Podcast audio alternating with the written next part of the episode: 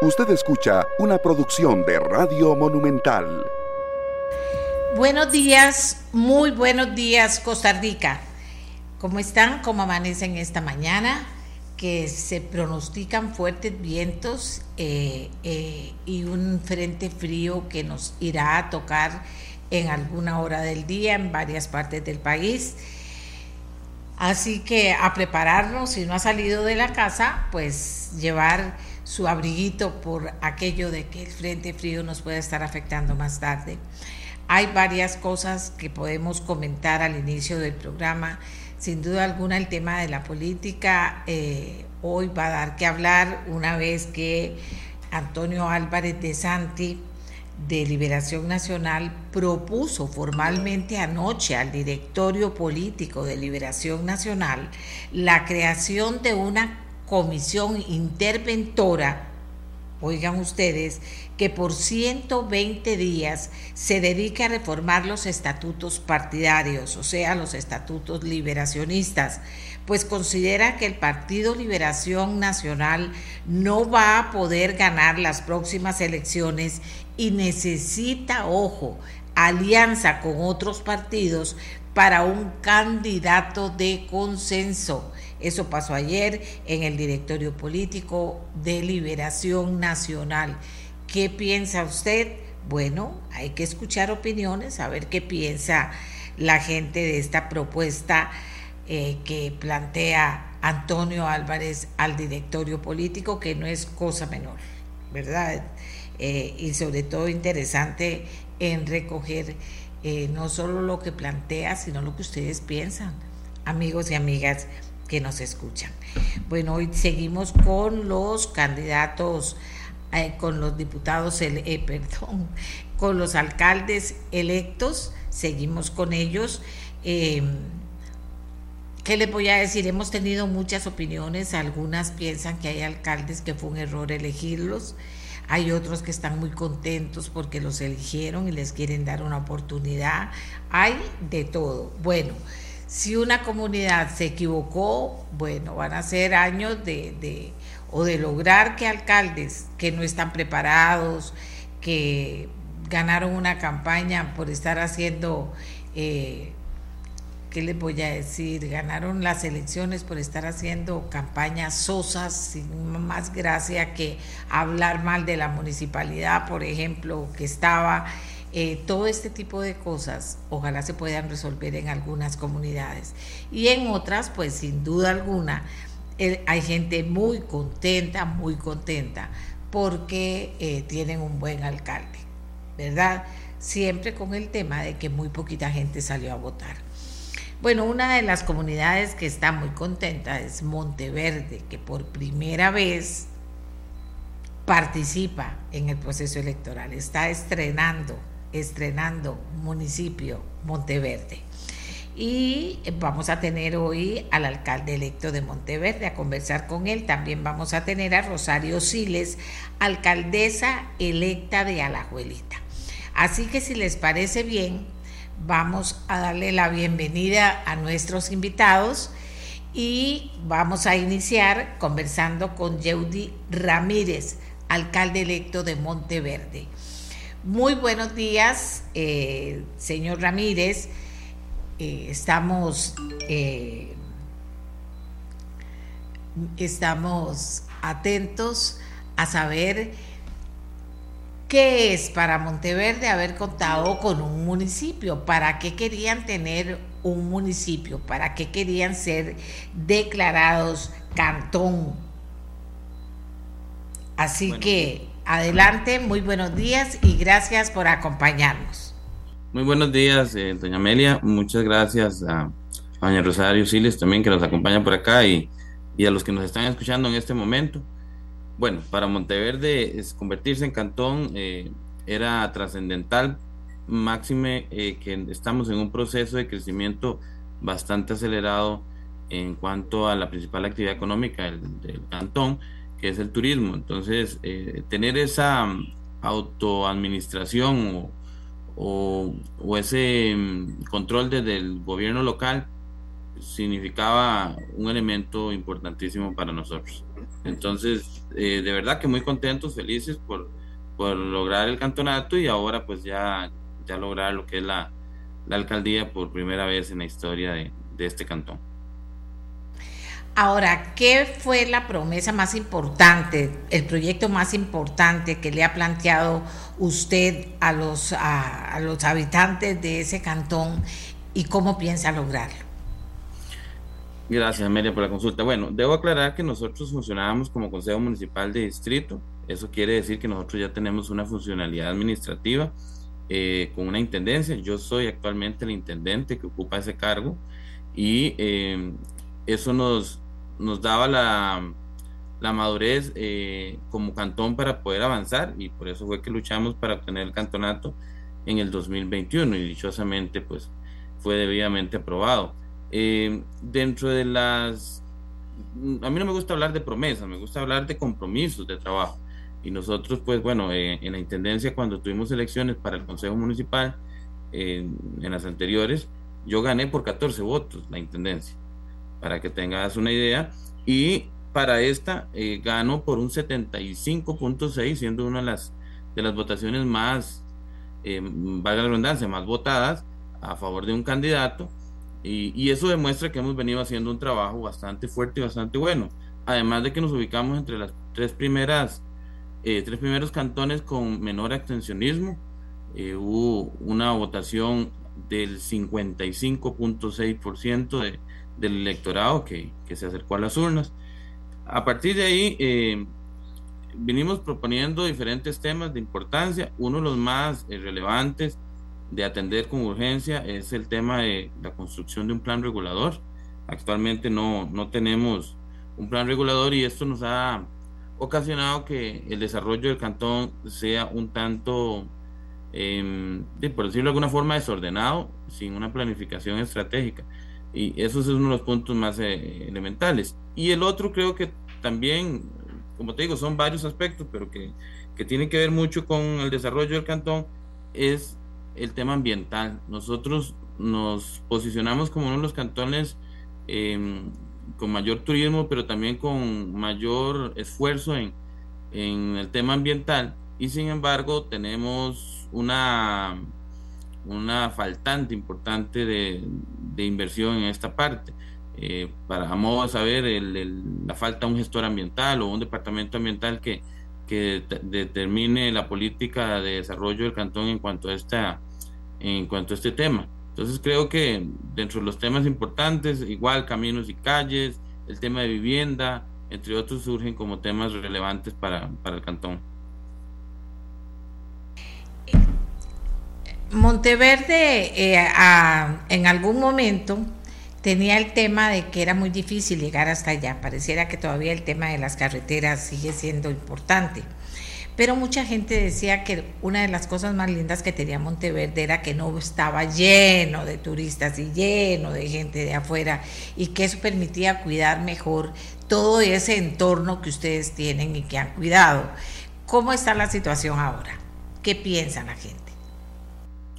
Bueno, la, necesidad de mejoras de camino en el 99% de las personas era una urgencia desde hace muchos años. Dichosamente se ha tenido bastantes mejoras. la mayoría de los caminos principales del cantón son rutas nacionales y por ahí es donde se mueve toda la economía en, mayor medida. Y esto pues obviamente ha hecho que la comunidad se haya tenido que organizar por muchos años para, para buscar el apoyo de parte del Ejecutivo, eh, del CONAVI y del MOP y hoy por hoy contamos con uno de los accesos, el principal, que es la ruta 606 por el sector de Sardinal, Guasimal hacia Monteverde, en mejores condiciones, no las deseables, pero ya, ya al menos es un camino muy transitable y es accesible para toda la ciudadanía costarricense y todo el turista que nos quiera visitar.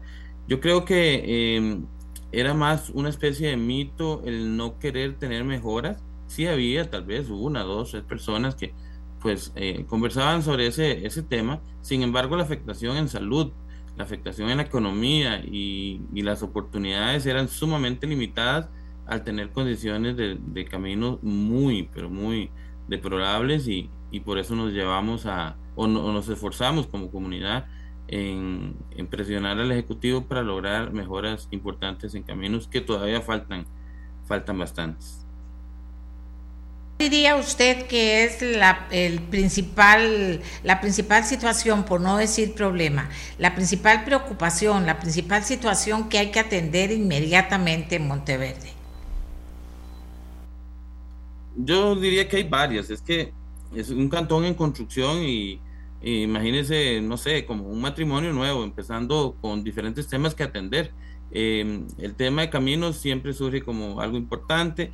Eh, la gente habla mucho de la falta de una planificación, entonces el plan regulador creo que constituye uno de los elementos más esenciales o estarían en ese top 3 de, de puntos a, a, ponerle alma, vida y corazón para, para resolverlo. Eh, el tema, como te digo, de gestor ambiental para poder eh, desarrollar la política en cuanto a manejo de residuos, manejo de aguas, entre otros. Y el crecimiento institucional es importantísimo a nivel del gobierno local. Nosotros estamos con un gobierno local de 21 funcionarios y según los análisis de la Unión Nacional de Gobiernos Locales y eh, que habíamos solicitado en el 2021, este gobierno debería tener al menos unas 45 personas para dar un servicio básico a la comunidad. Y eso se traduce eh, actualmente en falta de atención, de rapidez a la hora de, de ejecutar los, eh, los proyectos, de dar patentes, entre otros. Entonces creo que yo diría que el plan regulador está entre los top 3 junto con tema ambiental y caminos. Bien, le agradezco mucho su participación y un saludo para, para toda la gente que está ilusionada y que salió a votar y para la que no votó también que se ilusione en poder sacar adelante todos los proyectos importantes para Monteverde. ¿Cuánta gente vive en Monteverde? Bueno, Monteverde tiene una particularidad. Según el INEC, somos o habitamos cerca de los 5.000 habitantes en, en, lo que es el cantón como tal. Sin embargo, nosotros del centro principal o el poblado principal, que es Santa Elena, hacia Tilarán y hacia Bangares nos ubicamos a dos kilómetros.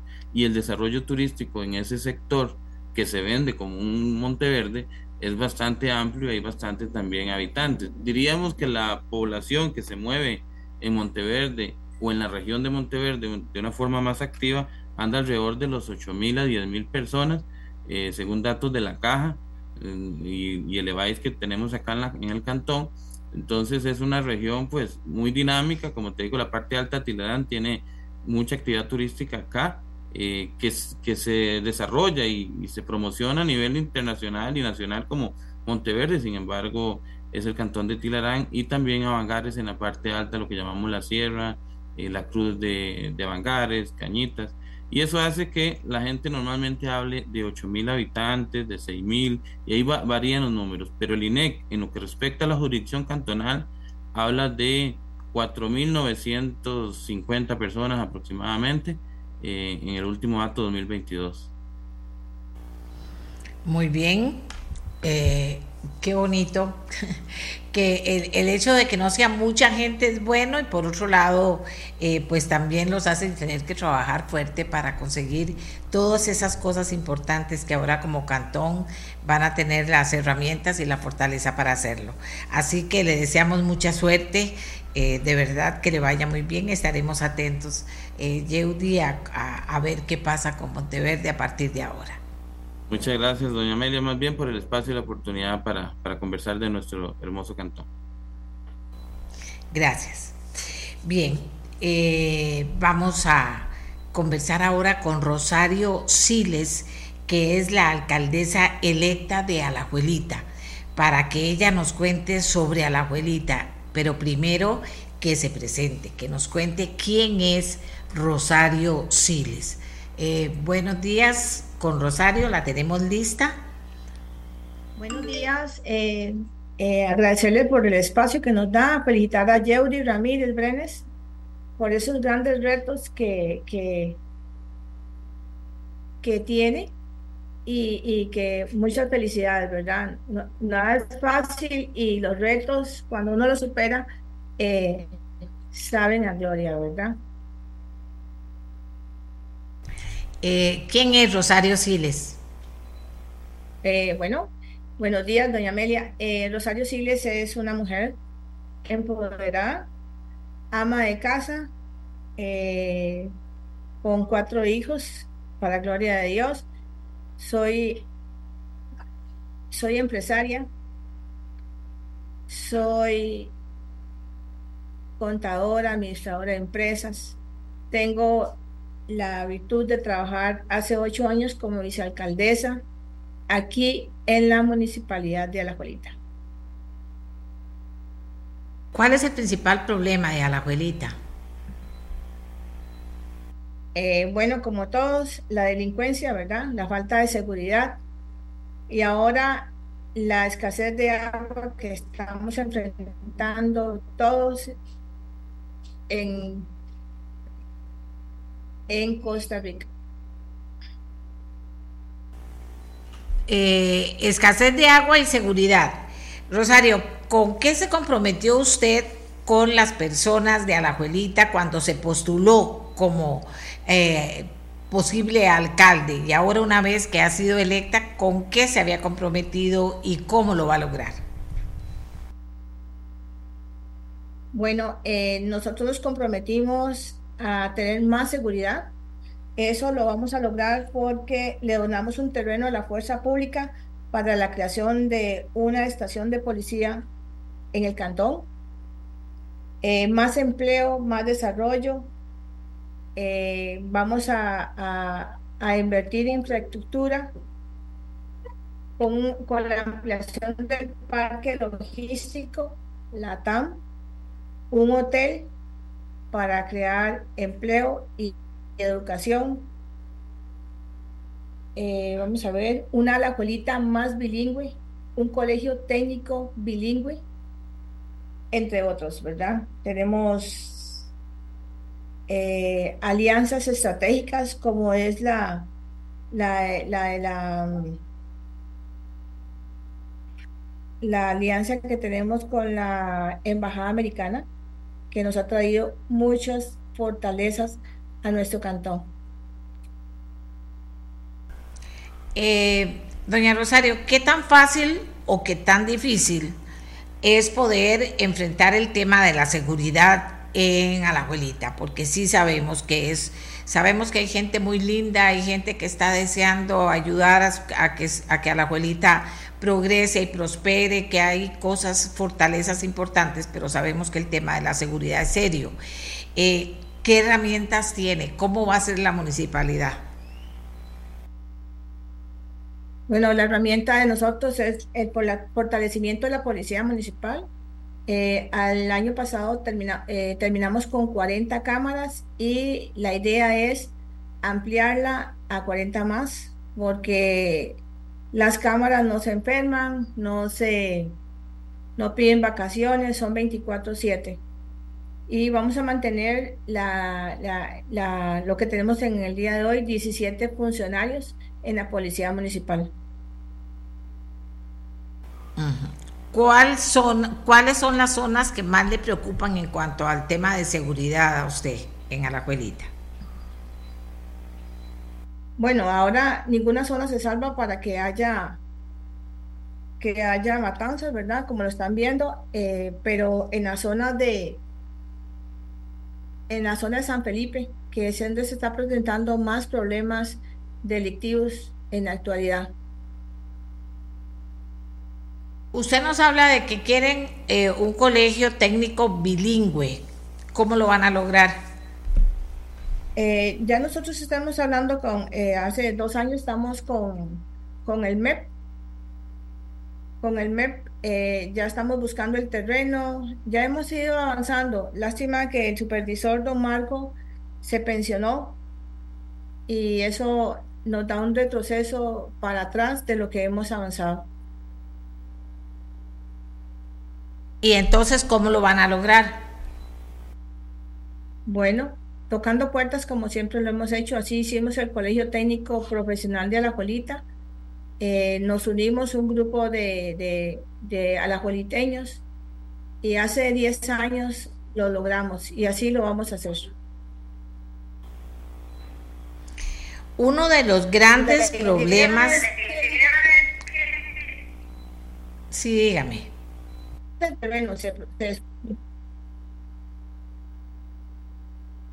Bien, uno de los grandes problemas nos dice aquí un alajueliteño.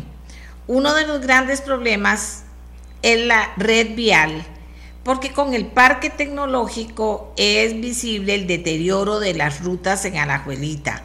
Barrios como Corina Rodríguez son más huecos que calle. Muchos retos y mucho trabajo para la municipalidad. Sí, claro. Eh, bueno, ahorita como estamos con eh, ejecutando el presupuesto 2023, usted sabe que, que ahora va todo a CICOP, ¿verdad? Y fue CBZ el que fue adjudicado. CBZ nos ha quedado mal. Lo que pasa que es que está en el tiempo de la, de, del plan de ejecución. Entonces no nos podemos quitar de CBZ, ni multarlo ni nada, porque está en el plan de ejecución, en el tiempo que tienen ellos para para mejorar eh, la ampliación de la red infraestructura del cantón. Entonces, el problema es que eh, CBZ dice que es por la guerra, por el Ministerio de Salud, pone un montón de peros. Nosotros tenemos que esperarnos que ellos ejecuten la obra para ver qué podemos hacer, ¿verdad? De, vuelvo y repito, estamos ejecutando el presupuesto 2023 en aquí en Alajuelita estamos atrasados. Y eso eh, trae consecuencias que no hemos podido reparar, ni bachar, ni, ni hacer nada con la infraestructura vial. Bueno, eh, me parece a mí que tienen grandes problemas y que están con problemas también además para resolverlos, eh, doña Rosario. Eh, por eso le preguntaba, porque aquí vieras que hay gente que me está escribiendo sobre a la abuelita y las preocupaciones que tienen sobre a la abuelita. Y, y por eso es que le estoy haciendo tantas preguntas sobre eso. O sea, ¿qué puede hacer a la abuelita si hay problemas muy serios para resolver? Y si hay problemas, y si hay problemas muy serios, para, para que lo que se tiene que hacer se pueda hacer. Por eso le preguntaba que eh, cómo lo piensa hacer ahora que usted, bueno, era vicealcaldesa, pero ahora que usted llega como alcaldesa, cómo piensa enfrentar esta, estas situaciones que son serias. Ya solo el tema de infraestructura, pero también tiene el tema de seguridad, eh, y hay otros temas en Alajuelita que hay que resolver con prioridad, porque además es un cantón en el que vive muchísima gente que tiene que salir a trabajar eh, todos los días hacia lugares muy diversos y regresar luego a sus casas. Entonces, si tiene muchos problemas, problemas muy grandes, y tiene por otro lado que las posibles soluciones también tienen problemas, eh, ¿con qué cuenta usted para poder avanzar con esos proyectos? Usted cuenta con un buen equipo, eh, le han prometido apoyo eh, para ayudar a resolver los problemas que tiene ya usted ahí en Alajuelita. Claro, nosotros contamos un gran equipo. De hecho, ya ayer me reuní con la proveedora para subsanar esos problemas de que son de CBZ. repito, vuelvo y repito, CBZ es el que se ha trazado en el proyecto. Eh, por dicho y gracias a Dios, ya hace dos semanas arrancó. Estamos con el bacheo para subsanar ese, ese por el momento, por, estamos con el bacheo de, de, las, de las rutas cantonales y nacionales, porque también eh, hemos tenido que subsanar lo de las rutas nacionales porque el gobierno no ha hecho eh, nada para subsanarlo. Entonces aquí le estamos haciendo frente también. Nada más le pido a los, a los boliteños que tengan paciencia, que ya arrancó el proyecto de subsane de, eh, de CBZ. Bueno, le agradecemos, le agradecemos a, eh, a nuestra invitada Hoy tuvimos a dos alcaldes, hoy tuvimos a dos alcaldes, a Yeudi Ramírez, alcalde electo de Monteverde, y a Rosario Siles, alcaldesa electa de Alajuelita. Eh, gracias por habernos acompañado y vamos a irnos con el siguiente tema. Vamos a irnos con el siguiente tema. Coprocom y Make chocan, por decirlo de alguna manera, tras una consulta a la Procuraduría General de la República sobre alcance de su desconcentración máxima. ¿Qué significa esto de desconcentración máxima? Eh, ¿Qué piensa Coprocom? ¿Qué piensan en la Asamblea Legislativa? Porque se nos ha unido una persona más, eh, se nos unió para conversar sobre el tema. Entonces, muy puntualmente vamos a conversar, bueno, con Guillermo Rojas, presidente de Coprocom. También vamos a conversar a alguien que se nos une en este momento, a don Jorge Dengo, diputado que criticó el actuar del MEC y ha expresado preocupación por el recorte presupuestario a Coprocom. Incluso eh, ha participado eh, este año eh, en comunicarse con la OCDE exponiendo la situación de Coprocom. Vamos a pedirle a don Jorge que muy puntualmente nos diga cuál es su preocupación como diputado, luego a don Guillermo Rojas que nos plantee cuál es su posición y su preocupación sobre Coprocom para que luego el ministro del MEC, Francisco Gamboa, pueda darnos su posición sobre las preocupaciones que hay y cuáles son las respuestas del ministro. Así que eh, estamos listos para empezar. Vamos a escuchar a don Jorge Dengo para iniciar. Muy buenos días, don Jorge. Muy buenos días, doña Amelia. Un gusto estar con usted, con su audiencia el día de hoy. Eh, le voy a ser muy sincero, la, la, preocupación para mí viene más y viene y está por fuera de ser eh, diputado, eh, el tema de derecho de la competencia, que es lo que ve la PROCOM, pues es la, la, mi especialidad como abogado. Tengo una maestría, dos especialidades en el tema y sé bien eh, el impacto tan positivo que puede tener una autoridad de competencia fuerte eh, en un país. De hecho, hay estudios de la misma OCDE que han establecido que una autoridad de competencia que funciona eficientemente y, con fondos puede tener un impacto en el Producto Interno Bruto de un país de hasta un, un punto a dos puntos del Producto Interno Bruto. Eh, a final de cuentas, las autoridades de competencia lo que hacen es velar porque precisamente haya libre concurrencia en el mercado, haya, haya competencia. Eh, aquí en Costa Rica nosotros podríamos tener un impacto tan positivo, por ejemplo, eh, en, temas que le afligen a, los costarricenses, como determinar de dónde vienen todas estas distorsiones en el precio de los medicamentos, por ejemplo, eh, en hacer investigaciones eh, que pudieran llevar a decisiones y a multas fuertes, pues, en caso que existieran carteles en la contratación de obra pública, que siempre hemos presumido que hay. En fin, y, tan, tan importante es que cuando el país se eh, adhirió a la OCDE, este fue uno de los principales puntos em, en materia de competencia, ciertas cosas que teníamos que eh, enfocarnos, por ejemplo, en el, en el tema de eliminación de tarifas mínimas, en el tema de lo que se convirtió después en la ruta del arroz, también por ahí hay temas en, en, en el azúcar, el café, etcétera.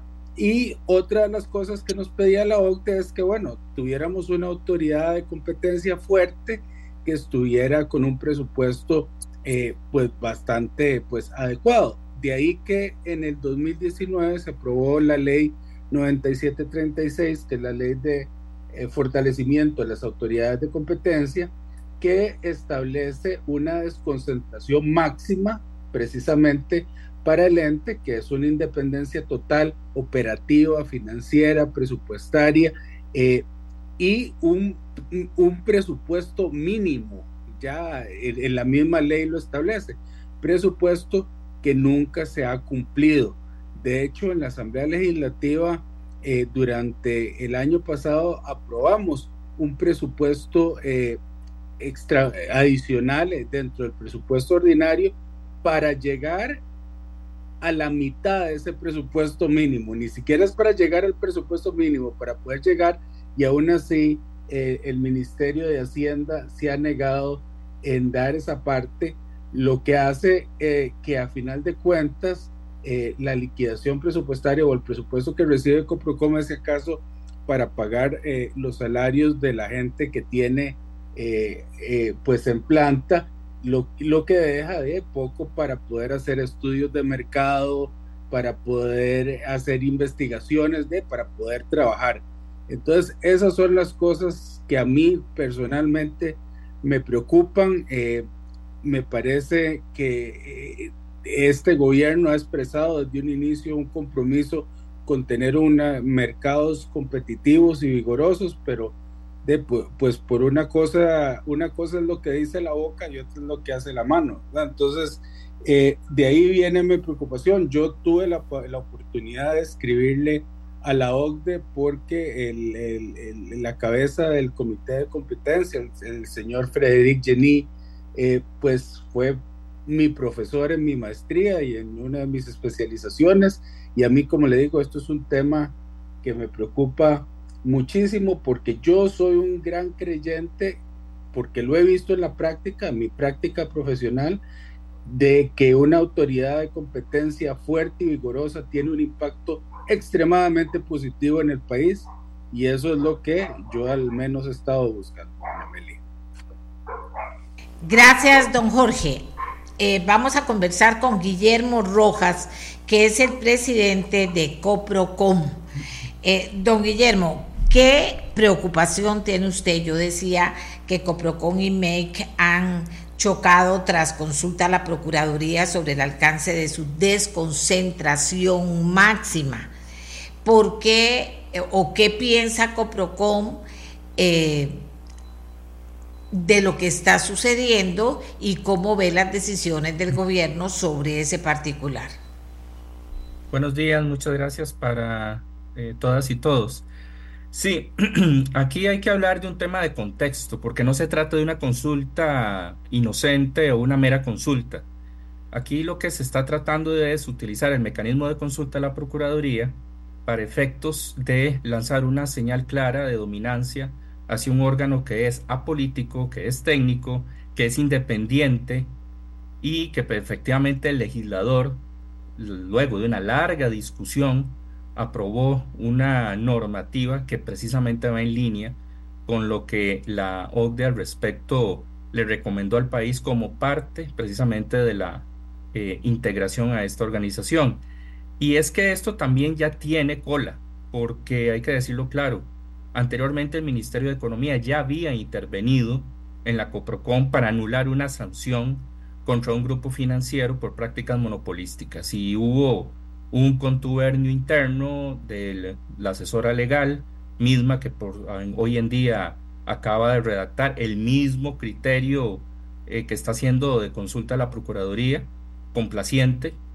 Asimismo, eh, el legislador, precisamente viendo la intervención que estaba haciendo en aquel momento un ministro en las decisiones de la COPROCON, procurando anular esa, esa sanción y que luego un tribunal indicó que había estado ajustada a derecho y que la intervención del ministerio había sido ilegal, se aprueba precisamente la ley 9736, que es muy clara y es que no admite una interpretación más allá de la literalidad de la norma, donde claramente se indica las potestades, la independencia que tiene precisamente la COPROCON para evitar que la historia se repitiera. Eh, e inclusive quedó una norma tan clara que indica que la anulación de los actos que emita Coprocon le corresponde específicamente a Coprocon o a un juez de la República. Eh, parte de la consulta habla del régimen disciplinario.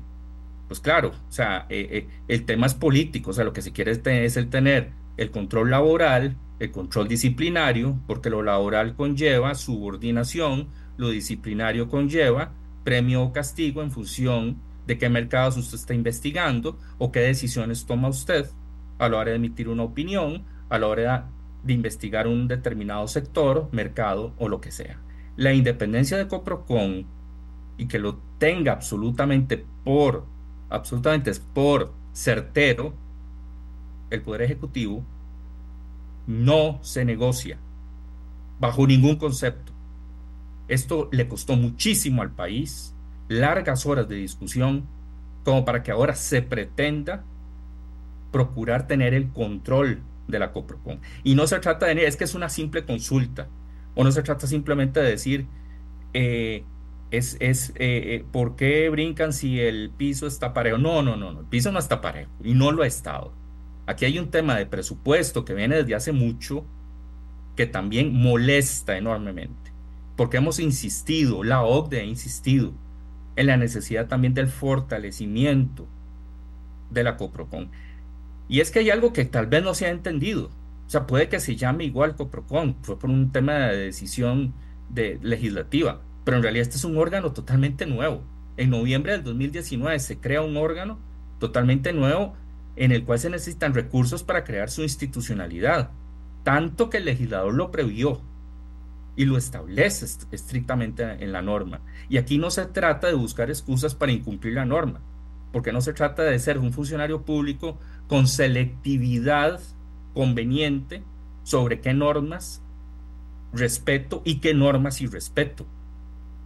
La soberanía de la ley y el principio de legalidad como funcionarios públicos nos obligan a buscar los medios necesarios para respetar la ley en todo su ámbito y en todo sentido.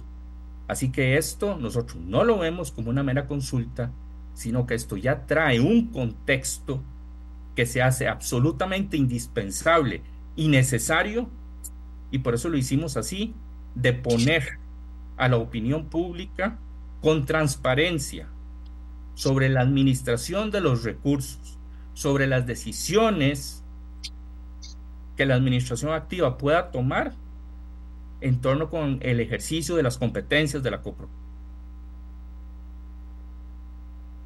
Gracias a don Guillermo Rojas, él es el presidente de la COPROCOM. Queremos agradecer la presencia del ministro de Economía, Industria y Comercio, don Francisco Gamboa, para que sea él el que pueda responderles a ustedes eh, que nos están escuchando y que están inclusive mandando sus inquietudes, puedan escuchar qué responde el ministro a estas preocupaciones que surgen después de escuchar a don Guillermo Rojas y también a don Jorge Dengo. Don Francisco, gracias por acompañarnos. Muy buenos días. Adelante. Muy buenos días, doña Amelia. ¿Me escucha bien? Sí, señor, le escuchamos bien. Adelante. Gracias. Es un gusto estar en su programa y, conversando y aclarando estos temas. Vean, Amelia, primero tenemos una coincidencia total con la relevancia que le vemos a la promoción de la competencia con el diputado Dengo.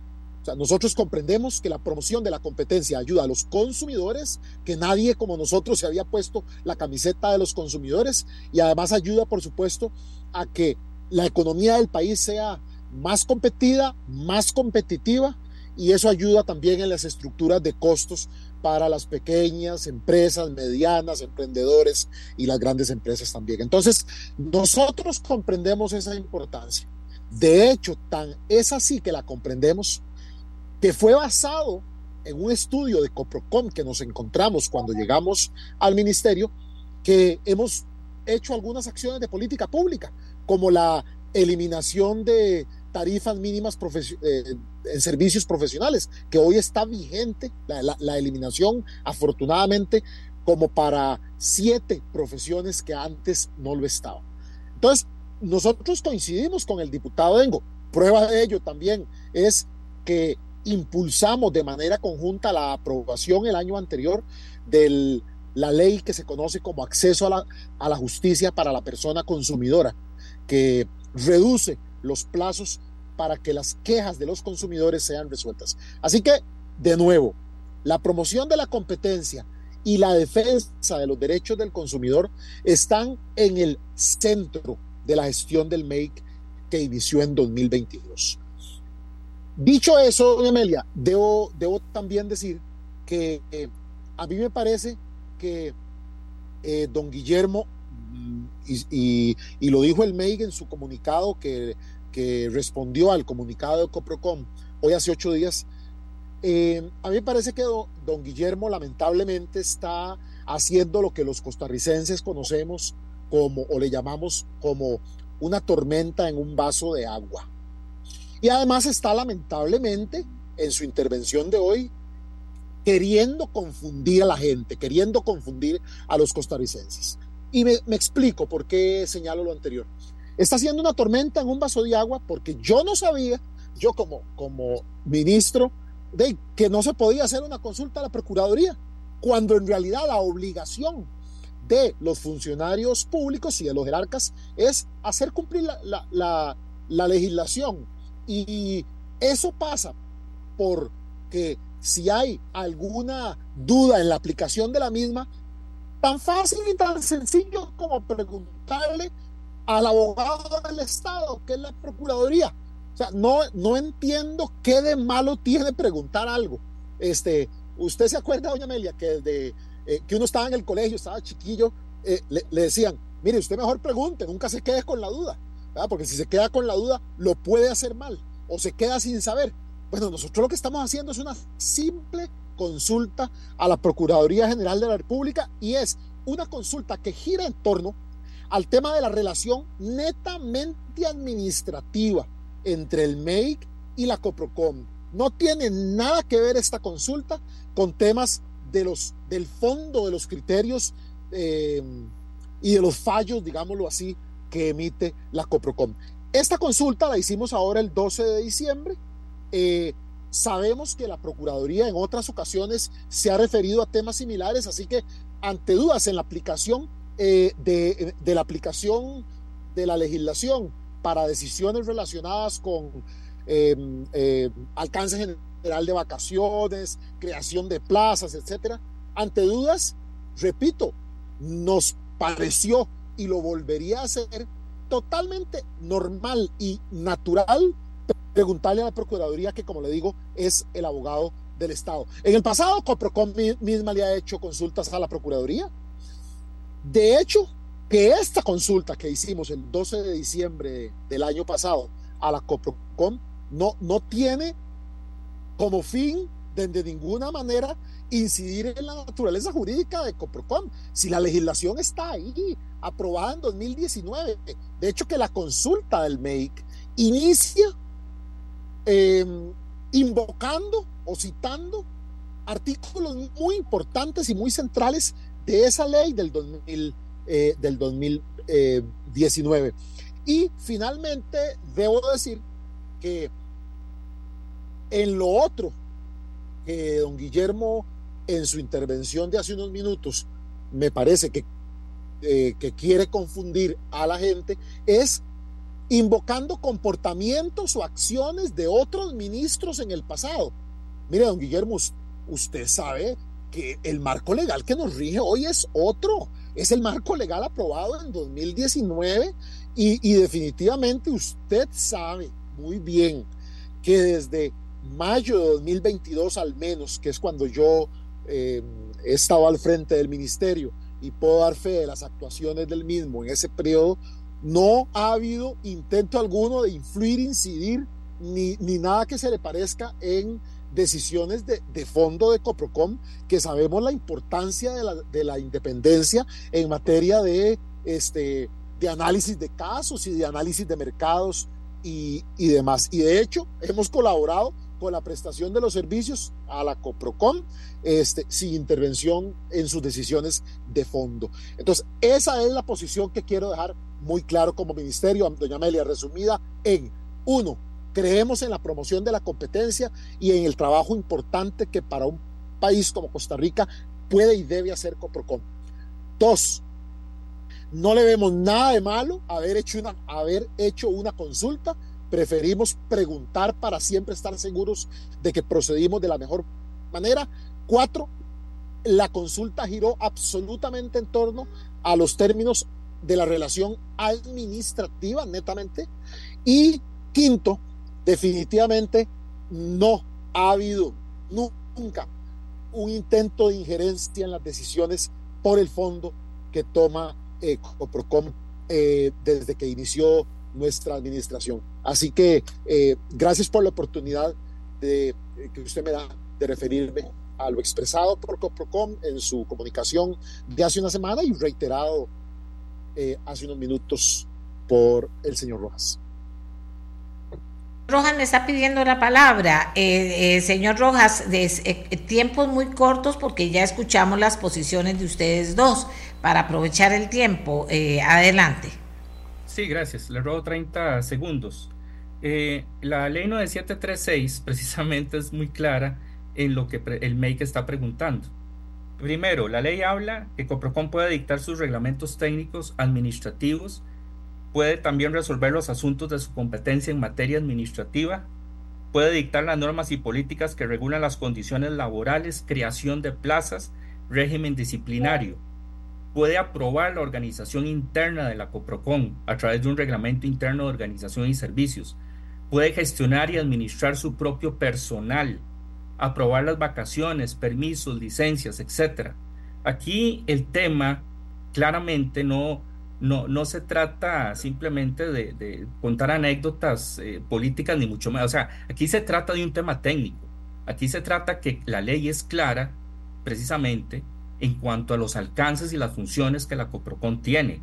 Eh, y efectivamente, porque ya en el pasado ocurrió un intento de anulación es que en este momento es indispensable poner a disposición de la opinión pública este tipo de atentados a esta independencia. Y no se trata nada más de una consulta de carácter administrativo, precisamente incluye el tema de control disciplinario y subordinación.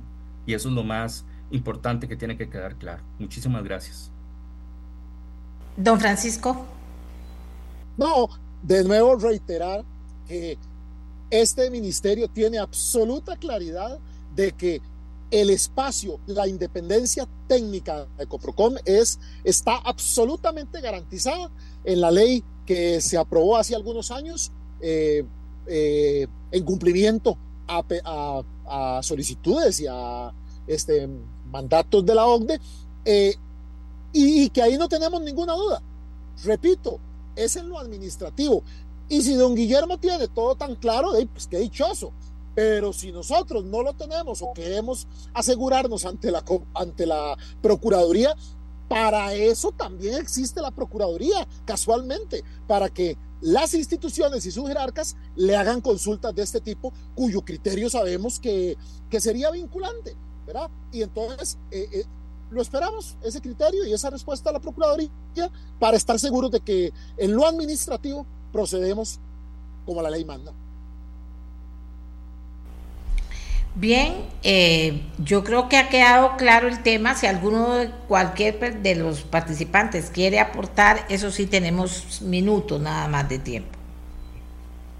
Eh, doña Mela, yo quisiera aportar rápidamente un punto eh, y nuevamente mi interés en este tema es en beneficio de los costarricenses, en beneficio de la competencia yo voy a seguir insistiendo porque el Ministerio de Hacienda, sobre todo, otorgue los fondos que le tiene que otorgar a la COPROCOM para, para funcionar.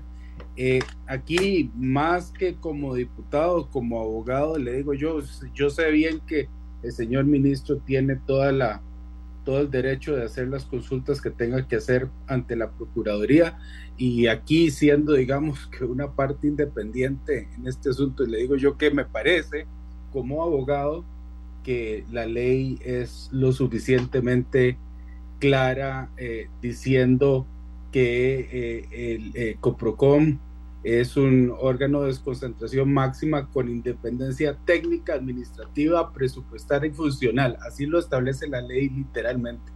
Yo, la verdad, le, le diría el buen, a, mi buen amigo don Francisco Gamboa que, que, que, le jale el rabo a los, a, los abogados que tienen el ministerio, porque a mí me parece que la ley es demasiado clara. Eh, don Francisco. No, vea, así como, como siempre me, han merecido respeto los criterios y las opiniones del diputado Engo, con quien, eh, con quien muchas veces hemos coincidido y aun cuando no hemos coincidido, también he, respetado sus, sus criterios. Eh, aquí debo decir, debo también este, ser, ser, yo respeto bastante eh, los criterios de los equipos eh, jurídicos del MEI, eh, porque pues me han demostrado en estos casi dos años que, que conocen bastante las distintas materias que tiene que ver el ministerio y, y cuando me asesoran para hacer esta consulta a la Procuraduría, por eso no tuve ninguna duda en hacer la consulta, porque de nuevo, en la administración pública, doña Amelia y señores, eh, si algo tenemos que estar seguros los funcionarios públicos es de actuar completamente en apego a la, legalidad, porque si no después se nos vienen los problemas para nosotros mismos, incluso aún después de haber ejercido los cargos. Entonces, eh, de nuevo aquí, invocamos una función inherente eh, al accionar de la Procuraduría, que es aclarar las consultas de las instituciones. Y de nuevo, no es ningún intento de socavar ni, vulnerar eh, independencias ni, ni, nada por el estilo. Pero yo creo que eh, los puntos están claros y, y solo resta que la Procuraduría se pronuncie cuando así lo estime conveniente y cuando se le sea posible sobre esa consulta, respuesta de la que le puedo asegurar completamente de que seremos absolutamente eh, respetuosos, doña Amelia, diputado y señor Rojas. Eh, doña Amelia, ah, tenemos ya el tiempo sobre la marcha, o sea, no le puedo dar más que de verdad que 30 segundos. Estamos inclusive valorando de acuerdo con la ley 8422 en el artículo 38, inciso 2, asesoría negligente a través de una denuncia a la Procuraduría de la Ética, porque precisamente existe indicios para que también eso sea revisado. Gracias. Bueno, gracias a las personas que participaron. A don Francisco Gamboa, ministro de Economía, Industria y Comercio, a don Guillermo Rojas, presidente de Coprocom, y también a don Jorge Dengo, diputado del Partido eh, liberal progresista por el tema. ¿Les ha parecido a ustedes importante la competencia? Tiene que ver con todos y todas nosotros. Eh, ¿Qué piensa de las, de, las preocupaciones planteadas y de las respuestas que ha dado el ministro? Bueno, ustedes, amigas y amigos, como siempre digo, tienen la última palabra y ellos la oportunidad de claramente expresar sus preocupaciones o dar sus respuestas. Recuerde que el número nuevo que tenemos ahora es el 71525224. Ese es nuestro nuevo número y ahí hemos estado eh, recibiendo las, eh, las opiniones de ustedes sobre el tema. Vamos a hacer una pausa y vamos a regresar con otro tema que le interesa mucho a ustedes. Tiene que ver también con el consumidor. La mía, la suya, la de todos y todas. Amigos y amigas, les decía que la política eh, está moviéndose en un nivel interesante. No solo Antonio Álvarez de Santi de Liberación Nacional le planteó una intervención al partido eh, durante la reunión de directorio anoche. Y también, la, eh, no solo eso, sino también la posibilidad de pensar en alianzas. Bueno, pues resulta que don Rafael Ángel Calderón de la Unidad Social Cristiana habla también hoy en los medios del tema de posibles alianzas, de no solo hacerlos a nivel interno en el Partido Unidad Social Cristiana, sino que menciona inclusive al PLP, que es un partido diferente, eh, donde haya coincidencia social cristiana, dice don Rafael Ángel. Bueno, todo esto se pone interesante y vamos a, hablar del tema en profundidad en este si es posible o si no en otros programas. Eh, ahorita vamos a ir con el siguiente tema que nos preocupa mucho. La segunda encuesta nacional de endeudamiento identifica aumento en préstamos informales. ¿Qué significa esto? No es cualquier cosa, no es cualquier encuesta, es una encuesta que nos pone de frente al tema de los benditos préstamos informales, con muerte de por medio. Con base en los resultados de esta encuesta, se dice que el aumento de los préstamos informales, conocidos como gota a gota, eh, sigue preocupando a las autoridades, pero sigue presentándose como resultado de encuestas que nos ponen de frente a este problema. Eh, vamos a, tratar de detallar hasta donde sea posible, tratar de detallar el resultado de la, de la encuesta para que usted tenga oportunidad de informarse, porque fíjese que cuando hablamos de este tema en particular con personas o personas nos hablan del tema, nos hablan con gran preocupación de lo que, de lo que tenemos que, de lo que qué se puede hacer, qué se puede hacer para tratar de ayudarle a esta gente a la que los embarcan en eso, que generalmente la criminalidad, los embarca en eso y después no los deja salirse porque los amenaza de muerte y también mata al que se sale. O sea, estamos hablando de algo serio. Y precisamente el OIJ acaba de informar que hoy en la mañana realizó cinco allanamientos en Heredia para tener, detener a personas sospechosas de hacer préstamos gota a gota y cometer delitos de amenaza y extorsión, exactamente de lo que estamos hablando. Pues bien, se ha hecho una encuesta por parte de la Oficina del Consumidor Financiero. Por eso les decía que tiene que ver con el consumidor. Y esa encuesta nos va a poner de frente a la, a la seriedad, a la seriedad, vamos a ver, eh, número de nuestro invitado porque no está funcionando con el no está funcionando eh, la conexión con internet. Vamos a ver si lo podemos tener ya y si no lo tenemos por teléfono. Eh, ¿Por qué las personas toman la decisión de pedir eh, un préstamo de esa manera y no mediante una entidad financiera. Usted me va a decir de inmediato que las entidades financieras lo hacen prácticamente imposible a las personas que tienen en un momento una necesidad grande de conseguir un dinero, ¿verdad? Bueno, ¿será que las... O sea, yo, yo estoy pensando en soluciones. ¿Será que esas entidades financieras tienen que revisar esto? ¿será que las tienen que revisar? Porque la gente, a pesar de que se llama la atención sobre el tema, a pesar de que conoce sobre el tema, sigue haciendo préstamos de ese tipo. Fíjense que aquí me cuentan, aquí me cuentan de un caso de una persona que le prestaron un dinero que lo va a devolver y le dicen que es más, que se lo deje, que, que siga trabajando con el dinero y que se lo deje. Bueno, y que al final él no sabía por qué querían que él siguiera con el dinero, y era bueno para que la deuda creciera.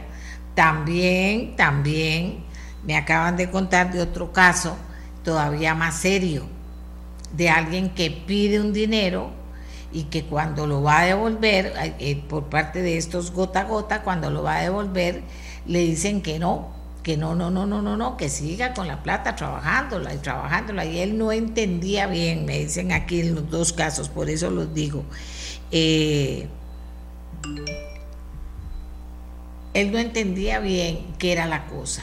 Y entonces cuando insistió en querer devolverlo, le, lo amenazaron, lo amenazaron, lo amenazaron a él y a su familia. Y entonces este pobre señor dice, ¿yo qué puedo hacer? ¿Y yo qué puedo hacer? Dice, si las situaciones son muy difíciles. Aquí dice otra persona, doña Amelia, no hay préstamos formales para empleados informales, dice la persona que nos escribe. No hay préstamos informales para personas para empleados informales, préstamos formales para empleados informales. Y aquí tenemos una infografía en ameliarueda.com. Dice, ¿cómo funciona un préstamo gota a gota? Préstamo fácil, entre comillas, pero informal, sin requisitos, sin trámites y sin fiadores. Intereses muy elevados, difíciles de pagar. Termina con extorsiones o amenazas al deudor y a la familia si no realiza los pagos. Señores, no es poca cosa. Y finalmente, fíjense ustedes que si no realiza los pagos, mucha gente se ha muerto por eso.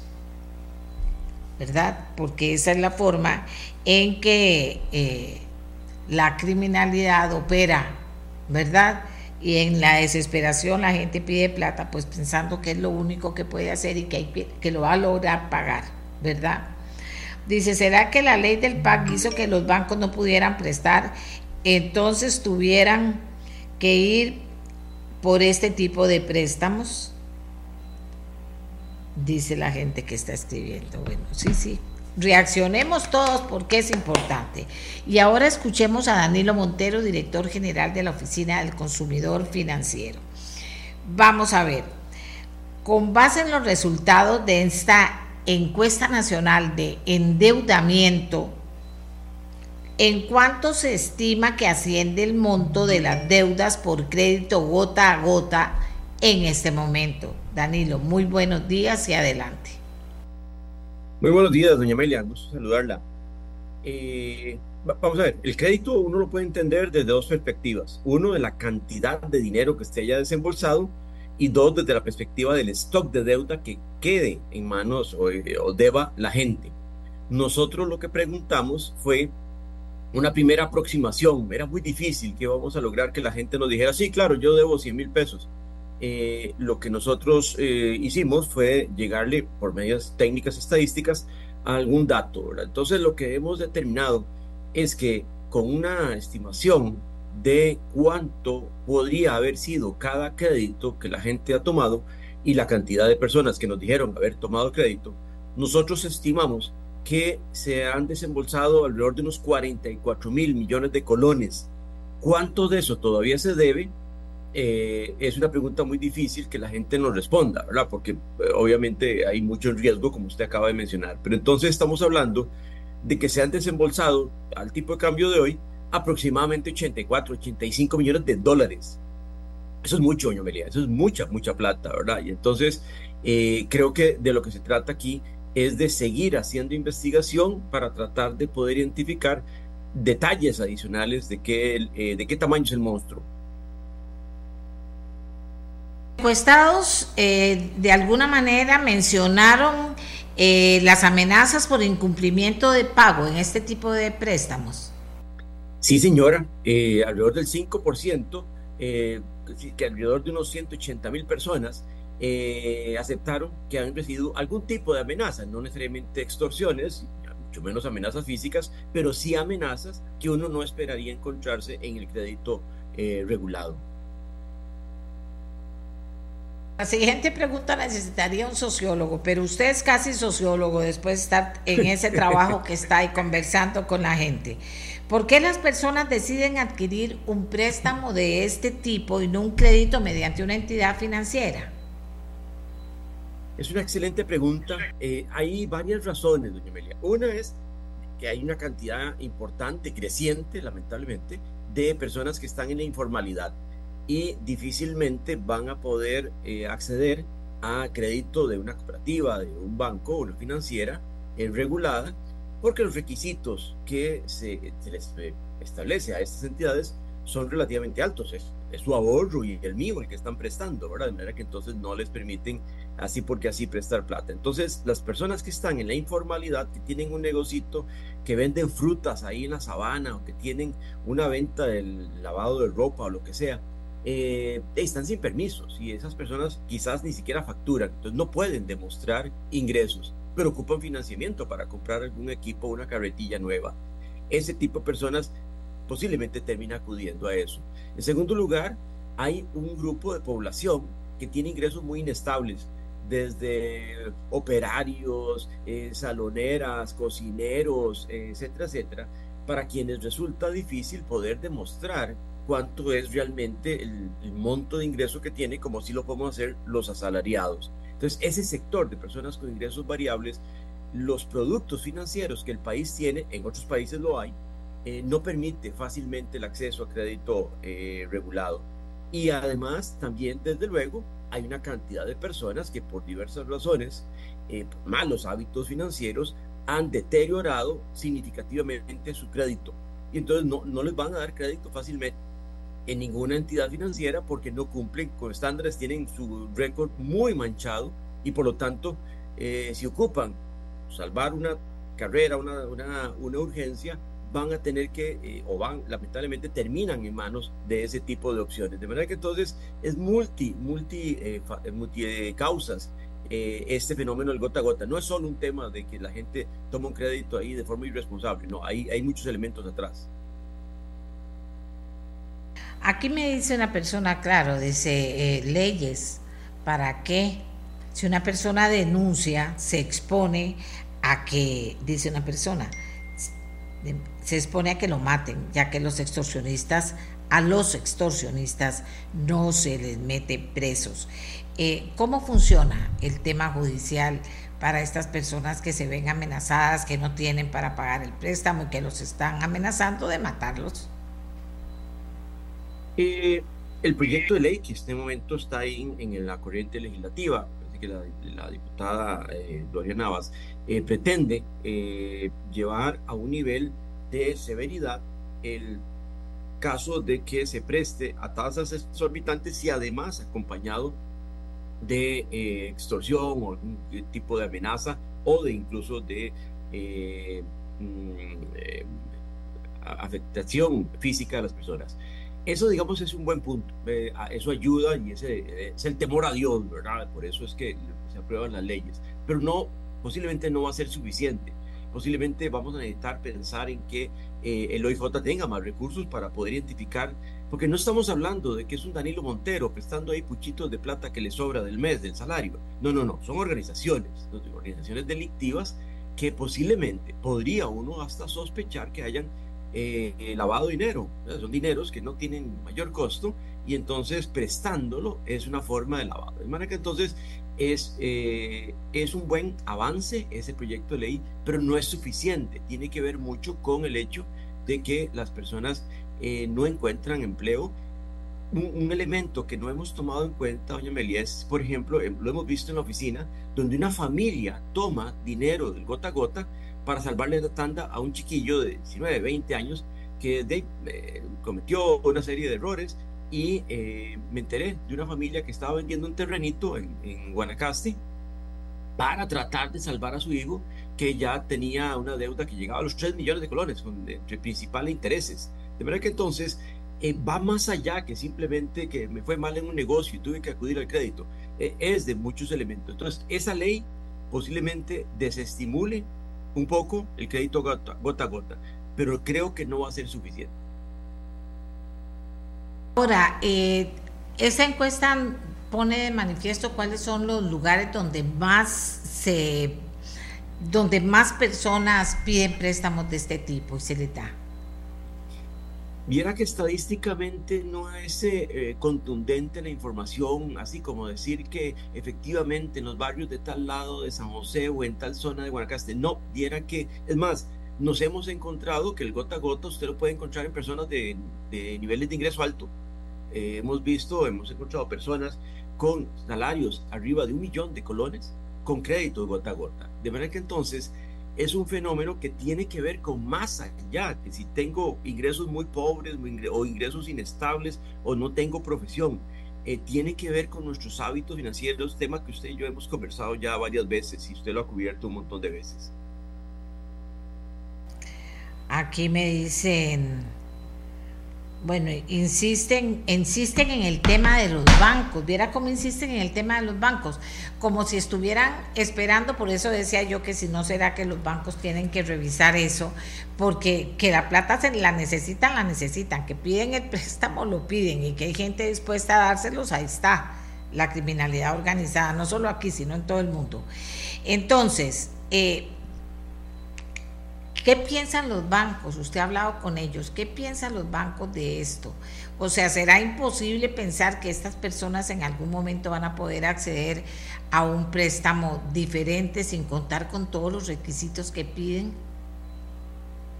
Eh, vamos a ver, sí, sí lo hemos conversado ya varias veces.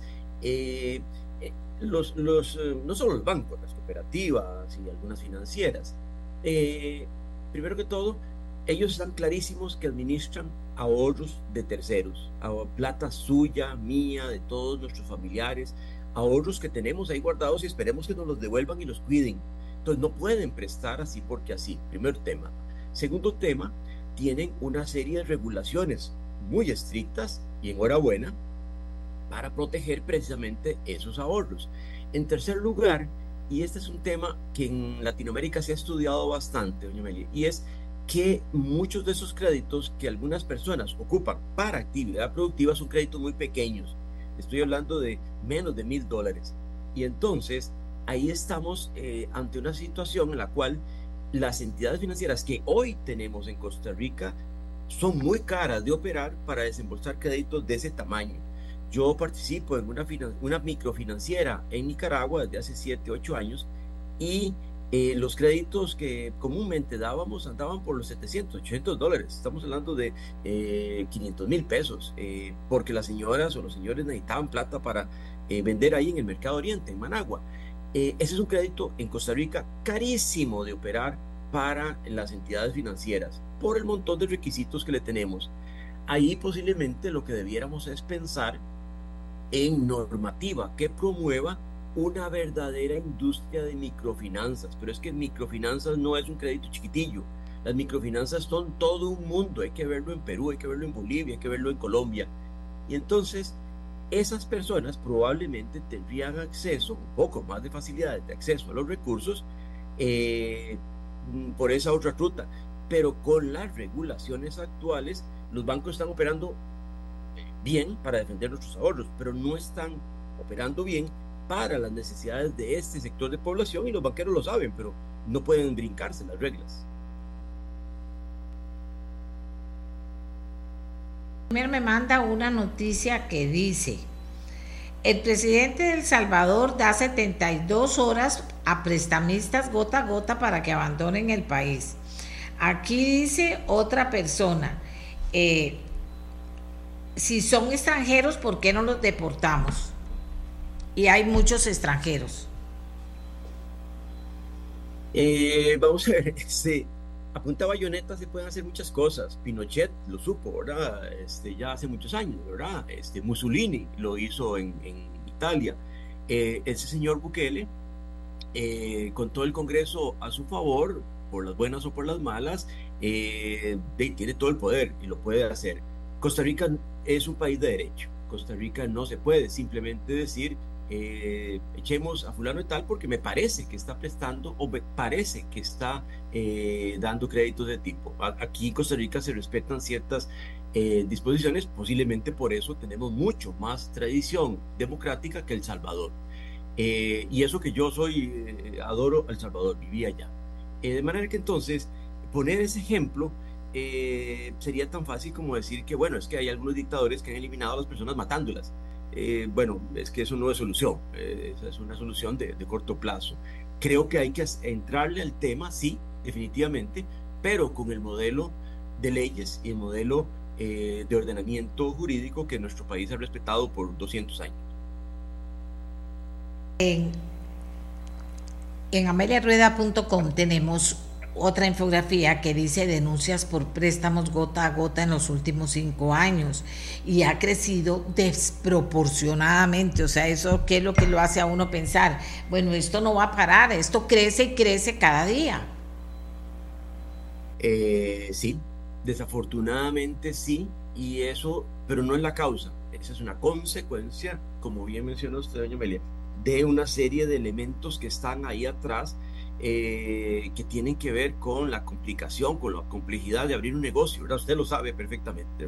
Abrir un negocio, un negocito, formalidad, con formalidad, con dando facturas y pidiendo facturas, etcétera, etcétera, es complicado en nuestro país. Entonces nos va empujando hacia un régimen de un poco de informalidad y cuando hay que financiar el negocio hay que hacerlo a veces de la forma que parezca. Y estas fórmulas fáciles desafortunadamente así lo hacen parecer. De manera que entonces, eh, desafortunadamente no es algo que, no es como la pastillita que nos tomamos y ya hoy, mañana, en 24 horas desaparece la obesidad o desaparece el colesterol. No, no, no, no. Necesita un poco de disciplina, como usted mencionaba al principio, y eh, se necesita política pública, oye, se necesita política pública para atender este tema. Esto no se resuelve solito. Vea lo que me dicen aquí. Ah, bueno, me dicen que Credimujer en los 80 fue un programa muy exitoso. Aquí me dicen también, eh, un pensamiento como, vamos a ver, dice que, que es que lo que estamos hablando y como lo estamos planteando, más bien es fomentar fomentar el préstamo gota a gota porque estamos diciendo que no hay otra manera de hacerlo que lo hagan, ¿verdad? Y que no hay otra forma de, no se pueden tomar decisiones más allá de las que la ley señala y por supuesto no ha sido suficiente. La ley ha sido absolutamente insuficiente y aquí hay personas que dicen que lo que viene en la asamblea, aunque la, aprueben, vamos a comprobar que así que será insuficiente. Y como yo le digo, ya nosotros tenemos los datos de que efectivamente crece y crece y crece la demanda. Vamos a ver, aquí hay una, aquí me hablan de China. El sistema de crédito social en China es un sistema operado por el gobierno que es diseñado para rastrear, rastrear y evaluar el comportamiento de, individuos y de empresas. Deberíamos de promover un sistema similar para créditos para este sector. Bueno, ustedes saben que la economía china no se parece en nada a la economía a la economía nuestra. Aquí tenemos que ser muy creativos, ¿verdad? Para pensar en soluciones. Esto de Credimujer lo voy a resucitar, voy a comenzar a llamar a ver de qué se trataba. Es que a mí me preocupa mucho. Dios mío, estamos hablando, a un señor le cortaron un dedo porque se atrasó y no pagaba. Lo conozco al señor. O sea, ¿cómo puede ser posible? Aquí dice, doña Amelia, los bancos prestan el dinero proporcionalmente a la, a la capacidad de pago y dependiendo del préstamo garantías de bienes. El negocio del banco es que los deudores paguen el préstamo. El prestamista presta el dinero sin ningún respaldo de capacidad de pago, pero como garantía tienen lo más valioso, la paz y la vida de uno y de los más allegados. El negocio de los prestamistas es que uno no pague para cobrar interés altísimo y expropiar con la violencia las propiedades de los deudores, una técnica perfecta para legitimar capitales. Sí, claro. Eh, dice, el tema debe verse holísticamente. Claro que sí, debe verse holísticamente. El tema, vuelvo a decir, para cerrar es para ir cerrando esto, dice, no puede ser un tema de gota a gota, sino generar empleos que le brinden a las personas capacidad de crédito. Ve, hasta en los sistemas socialistas que están vigentes, el tema no han logrado que todas las personas puedan tener empleo y siempre hay personas que necesitan plata, ¿verdad? Eso es así en, en condiciones difíciles, pero bien, sí debe verse holísticamente, estoy de acuerdo. Ahora, Ahora, eh, don Danilo, el tema es que la gente, que crece y crece y crece la demanda de la gente por los préstamos gota a gota. Y eso es un problema país. Y si esto sigue creciendo, un gran problema país porque la criminalidad está ahí, necesita lavar dinero y encuentra 25 mil maneras de hacerlo y embarca a la gente y si la gente no, no le funciona, pues lo mata, le corta un dedo, le hace un daño a la familia para, para tenerlo ahí, eh, para tenerlo ahí, eh, ¿cómo se llama? Pasándole lo que ellos piden cada mes. Ahí, doña Amelia, buscando soluciones hay varias. Eh, soluciones única, no, no hay una norma única, ¿verdad? Pero primero que todo, reconozcamos que el tema gota a gota no es un tema exclusivo de Costa Rica, lo encontramos en otros países. Eh, además, hay herramientas con las cuales podríamos ponernos serios en el país y hacerlo bien. Ahí está banca de desarrollo. La banca de desarrollo podría ser transformada para acercarla más a eh, estos sectores que ocupan créditos bajo ciertas circunstancias. Banca de desarrollo ya existe, se podría utilizar. Necesitamos una central de información crediticia mucho más eficiente. Ahí hay un proyecto que pretende crear una verdadera central de información crediticia pero dejémonos de atavismos, ¿verdad? Y que la información no se revela. Necesitamos información. Las entidades financieras dependen de información. La tasa de usura efectivamente introdujo una distorsión tremenda. Podríamos propiciar una legislación que promueva las mejores figuras de, de, microfinanzas que vemos en Sudamérica. México es un excelente ejemplo de cómo pueden funcionar las microfinanzas en un país riquísimo. De manera que entonces sí hay posibles soluciones para esas eh, necesidades que tenemos. Eh, echarnos a llorar no sirve de mucho, ponernos a pontificar y qué sé yo qué, esto es un fenómeno que lo estamos viendo hoy, pero es como cuando de repente vemos el examen y vemos nuestros colesterol en 500. Eso no sucedió ayer. Tenemos 10, 15 años de estar tomando decisiones o no tomando decisiones y hoy nos vemos aquí. Pero sí podemos ponernos serios y tomar una serie de eh, decisiones como país, como bien menciona usted, y eh, atacar de alguna forma eso. echarnos a llorar no, no sirve de mucho. Muchas gracias a don Danilo Montero, que es el director general de la Oficina del Consumidor Financiero. Tengo tanta gente aquí mandándome mensajes que me angustia a mí ver que tenemos ese problema que tenemos tantos problemas en Costa Rica y todo el mundo habla de cómo solucionarlo y no lo solucionamos. Cada cosa se hace más grande. Vea cómo va con los préstamos. Exponencialmente, esto está, no tiene arreglo. A ver, eh, don Danilo menciona algunas cosas. Eh, habría que hacer otras, pero esto es un tema que está en el mundo también. Y hay seres humanos que lo están viviendo y padeciendo. Generar empleo, eso es importante, ¿verdad? Generar empleo siempre será muy importante y empleo de calidad también, pero generar empleo será muy importante.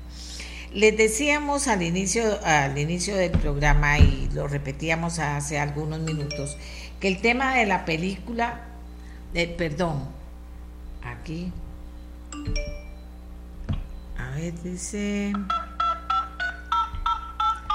Dice aquí, otro de los temas que impulsa estos préstamos es la falta de accesibilidad a préstamos de la población. Y además de esto, la central de crédito que dice don Danilo es un proyecto de ley que está durmiendo en la Asamblea y que ayudaría muchísimo a combatir este tema. Ven, esto es pues parte de... Esto es parte de la solución ¿Será una solución? ¿Le importará a algún diputado ir a ver a dónde está? ¿Por qué será que no lo, no lo han impulsado? Si podría ayudar con este tema que se vuelve tan frágil, ¿verdad? O sea, bueno, decíamos que la política se pone interesante. Se pone interesante, ¿por qué? Porque hoy tenemos en los medios de comunicación información que nos habla de propuestas que políticos muy conocidos en el país estarán haciendo cada uno en su área de militancia, por decirlo de alguna manera. Uno es don Rafael Ángel Calderón, de, las, de, los socialcristianos, que plantea que ojalá haya eh, uniones a nivel interno entre las diferentes fracciones de la unidad social cristiana inclusive dice de otros partidos y habla del PLP.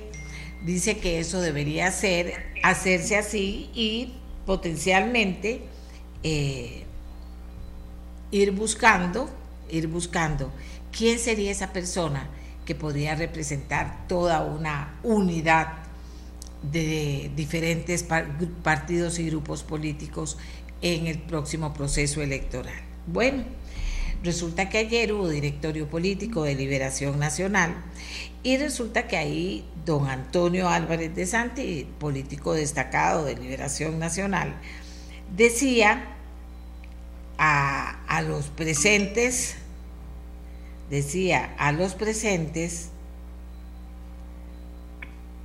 aquí, vieran ustedes, ok, decían a decía a los presentes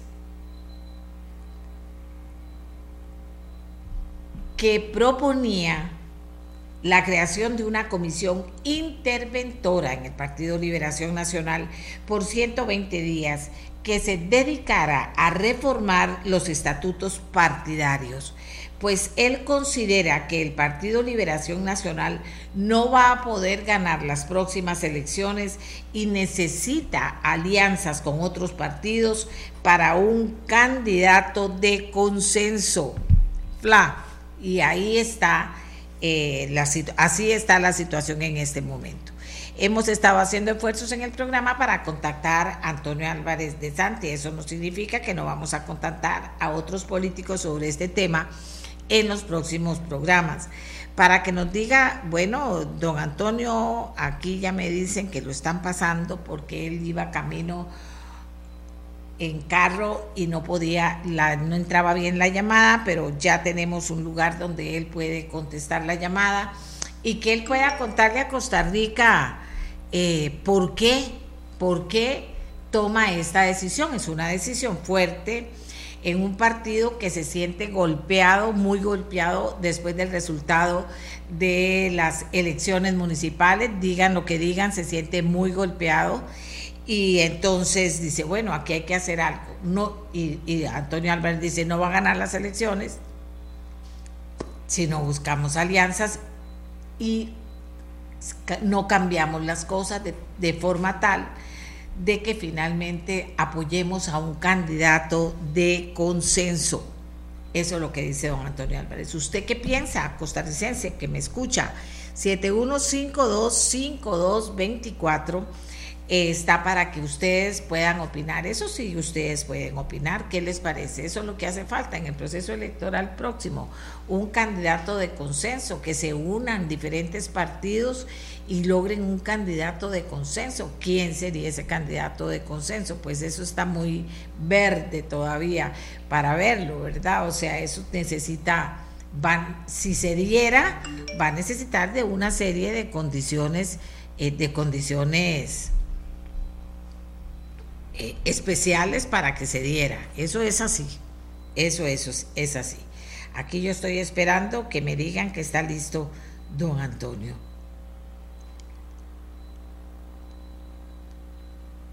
Vamos a ver qué dice. Aquí la gente.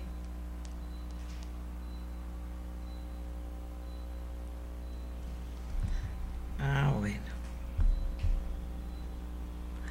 Ah, bueno, aquí está, me dicen que ya viene Juan Antonio, así que esperemos nosotros a ver si logramos contactarlo, si no seguimos adelante con el programa, porque esa era pues una nota de última hora y que queríamos pues tenerla hoy ya en el programa.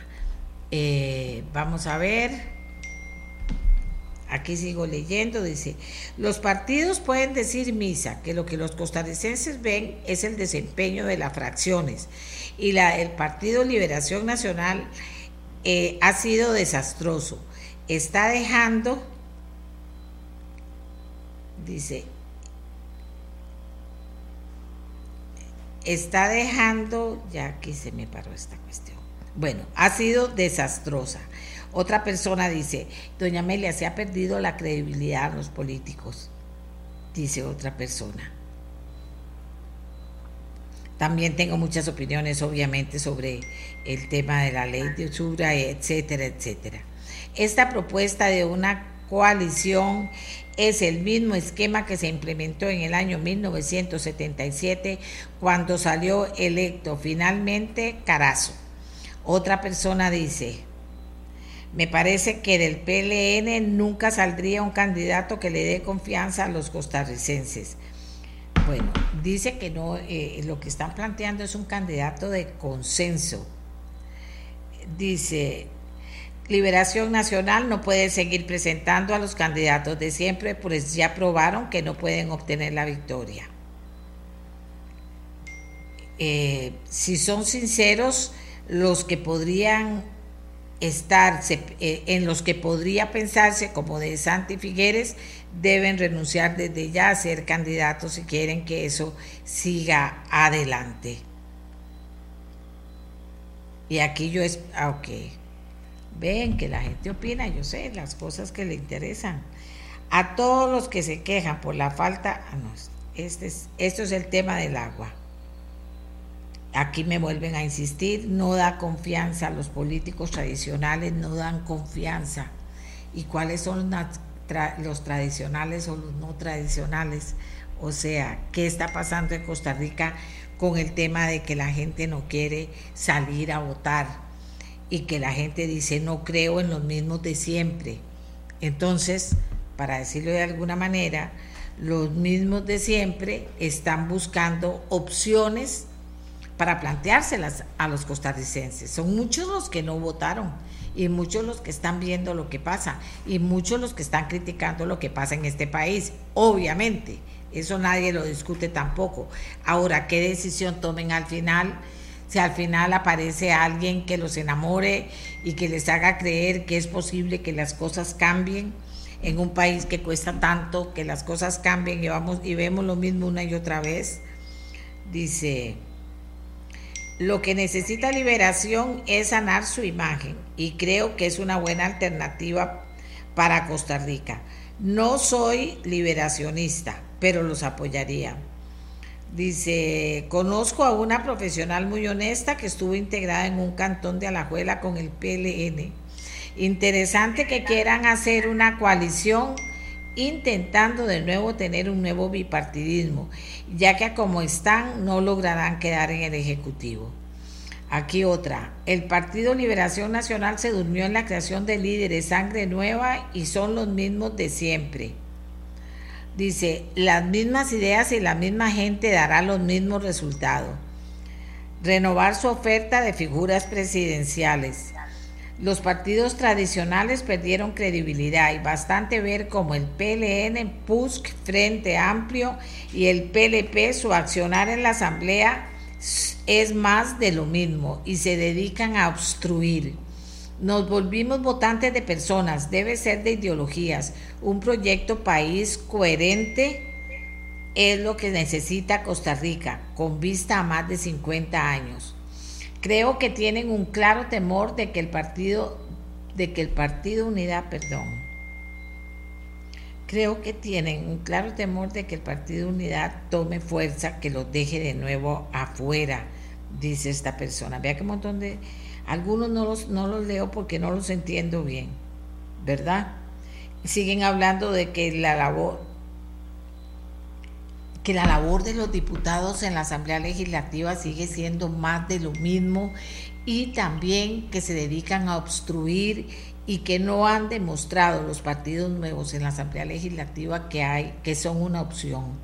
Dice, en cuanto a los candidatos, los costarricenses ya vimos en los partidos políticos que los partidos políticos mayoritarios no se preocupan en poner personas que tengan capacidad bueno. Nada más, deme ya la última palabra de que si no, si don Antonio no ha podido ponerse al teléfono, pues entonces no podemos, no, no podemos continuar. Podría seguir leyendo mensajes, pero esa no era la idea. Si no, hablamos con don Antonio Álvarez mañana, porque ya hoy no va a ser posible. ¿Me avisan? Una, dos, tres, y seguiríamos con nuestro siguiente invitado, nuestros siguientes invitados.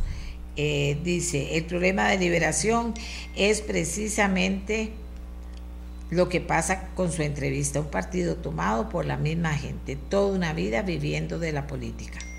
Se necesita un proyecto país, dicen por acá, para continuar con los excelentes proyectos de este gobierno. Algunos diputados de liberación nacional hacen diferencia, gente de pensamiento que promete, dicen por ahí. Bueno, vieron que, sí, que la gente sí se conecta. El tema es que la gente se comprometa, que haya alguien que le interese a las personas.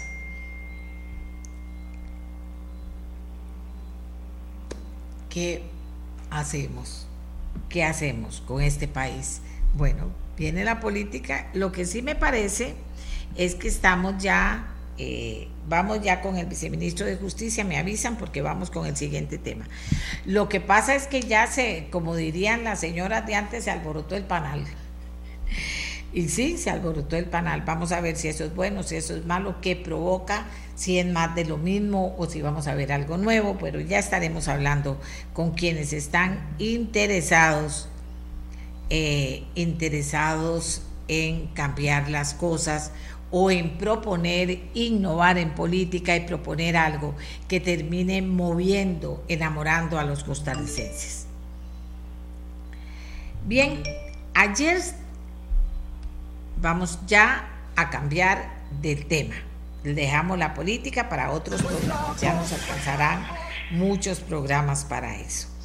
Eh, resulta que oficiales penitenciarios denuncian problemas con los chalecos antibalas y antipuntas que deben utilizar como medida de protección en su trabajo. Hay varios de ellos que reclaman que a diferencia de otros cuerpos policiales no tienen un chaleco de uso personal, es decir, tienen que compartirlo con otros compañeros.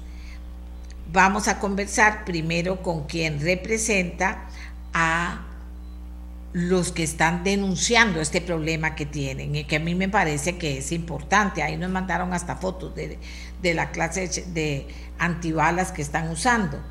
Escuchemos qué tiene que decir Susan Quirós, secretaria general de la Unión Nacional de Trabajadores y Trabajadoras. Ella envió una carta al ministro de Justicia para exponer esta situación. ¿Cuál es la situación, Susan? Adelante.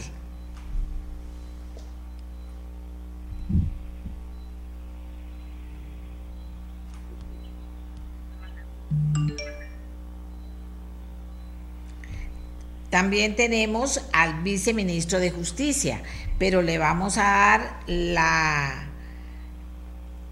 al viceministro de Justicia, pero le vamos a dar la palabra. Primero vamos a escuchar a Susan Quiroz, secretaria general de la Unión Nacional de Trabajadores y Trabajadoras, que repetimos, fue quien hizo, eh, mandó una carta al ministro denunciando esta situación. Entonces vamos a conversar con ella para que sea Susan quien nos diga cuál es la situación que viven y cuál es la situación, eh, la denuncia que están haciendo. Susan, adelante. Muy buenos días a doña Amelia, muchísimas gracias por el espacio y muy buenos días a todas las personas que nos escuchan. Bueno, lo primero que, quisiéramos eh, decir como Unión Nacional de Trabajadores y Trabajadoras, que es el sindicato que representa al cuerpo policial penitenciario, es que desde hace varios años hemos venido luchando porque a estos trabajadores y trabajadoras se les asigne equipo de protección personalizado. Estamos hablando de los chalecos antibalas y antipuntas que son parte del uniforme de los cuerpos policiales y que deberían eh, entregarse de forma personalizada a cada una de las personas trabajadoras. Recientemente em, se emitió una directriz por parte de eh, las autoridades del sistema penitenciario en el sentido de que el chaleco debe ser una prenda de uso obligatorio. Y por supuesto que estamos de acuerdo con esa disposición porque eh, en tiempos de crisis eh, en materia de, seguridad y de criminalidad es importante que los trabajadores y trabajadoras que garantizan la seguridad eh, protejan su integridad física. Sin embargo, empezamos a recibir diversas denuncias, quejas y malestar por parte de nuestros compañeros y compañeras porque los chalecos no han sido entregados de manera este, personalizada, hay chalecos que están viejos, que están sucios, que huelen feo, em, además de que algunos están vencidos y em, no se están entregando de forma personalizada a cada compañero o compañera, sino que eh, se está exigiendo que compartan esa prenda de uso personalísimo que debería ser parte de su uniforme. Un policía que conversaba conmigo me decía que eso es casi como que él está en un puesto cubriendo un puesto de seguridad y que cuando termina la jornada se quite el boxer y le entregue el boxer a la persona que lo viene a, a relevar y le diga, tome, tiene que usar esta prenda el resto de la jornada suya. Es decir, nos parece que eso atenta contra la dignidad de las personas trabajadoras y en razón de eso le planteamos al señor ministro, le preguntamos al señor ministro de Justicia y Paz este, si él tenía conocimiento de que cada uno de los integrantes del cuerpo policial penitenciario tuviera un chaleco de uso personalizado y si no era así, qué gestiones estaba realizando sobre el particular. Eh, la respuesta, la respuesta no, no la dio el señor ministro, a pesar de que la carta se la dirigimos a él, sino que nos respondió hace unos días el señor, el comisionado Nils Ching, director de la Policía Penitenciaria, eh, quien nos informó que efectivamente hay una disposición para el uso obligatorio de los chalecos. Eh, él admite que no hay este, una cantidad suficiente para dar un chaleco a cada compañero o compañera y, y nos dice que, que para este primer semestre del año 2024 están llegando 212 chalecos antibalas y que esperan comprar este, para el segundo semestre, pero acordémonos que son casi 4.000 policías penitenciarios y el problema está en que si empezás a comprar de 200 en 200, cuando terminas de, eh, cuando compras los últimos 200 chalecos, ya los 200 primeros que habías comprado están vencidos. Entonces, es un problema que nos preocupa. Necesitamos que se garantice la seguridad de los compañeros y compañeras. En los demás cuerpos policiales, los chalecos antibalas son de uso personalizado. En la fuerza pública, incluyendo a los reservistas de la fuerza pública, que no son trabajadores permanentes y activos, este, tienen un chaleco antibalas asignado. En las policías municipales, los chalecos son personalizados. En, en, la fuerza pública, en el OIJ incluso les hacen tallajes para que dependiendo del tamaño y de la contextura de la persona se le dé un chaleco este, acorde a sus condiciones. ¿Y por qué nos preocupa que no sean personalizados los chalecos? Además de que están viejos, huelen feo, están sudados y deben compartirse. Además de eso, doña Amelia, si, si el chaleco es muy pequeño, no cumple con el requisito de garantizar seguridad porque pueden ingresar proyectiles por las partes periféricas.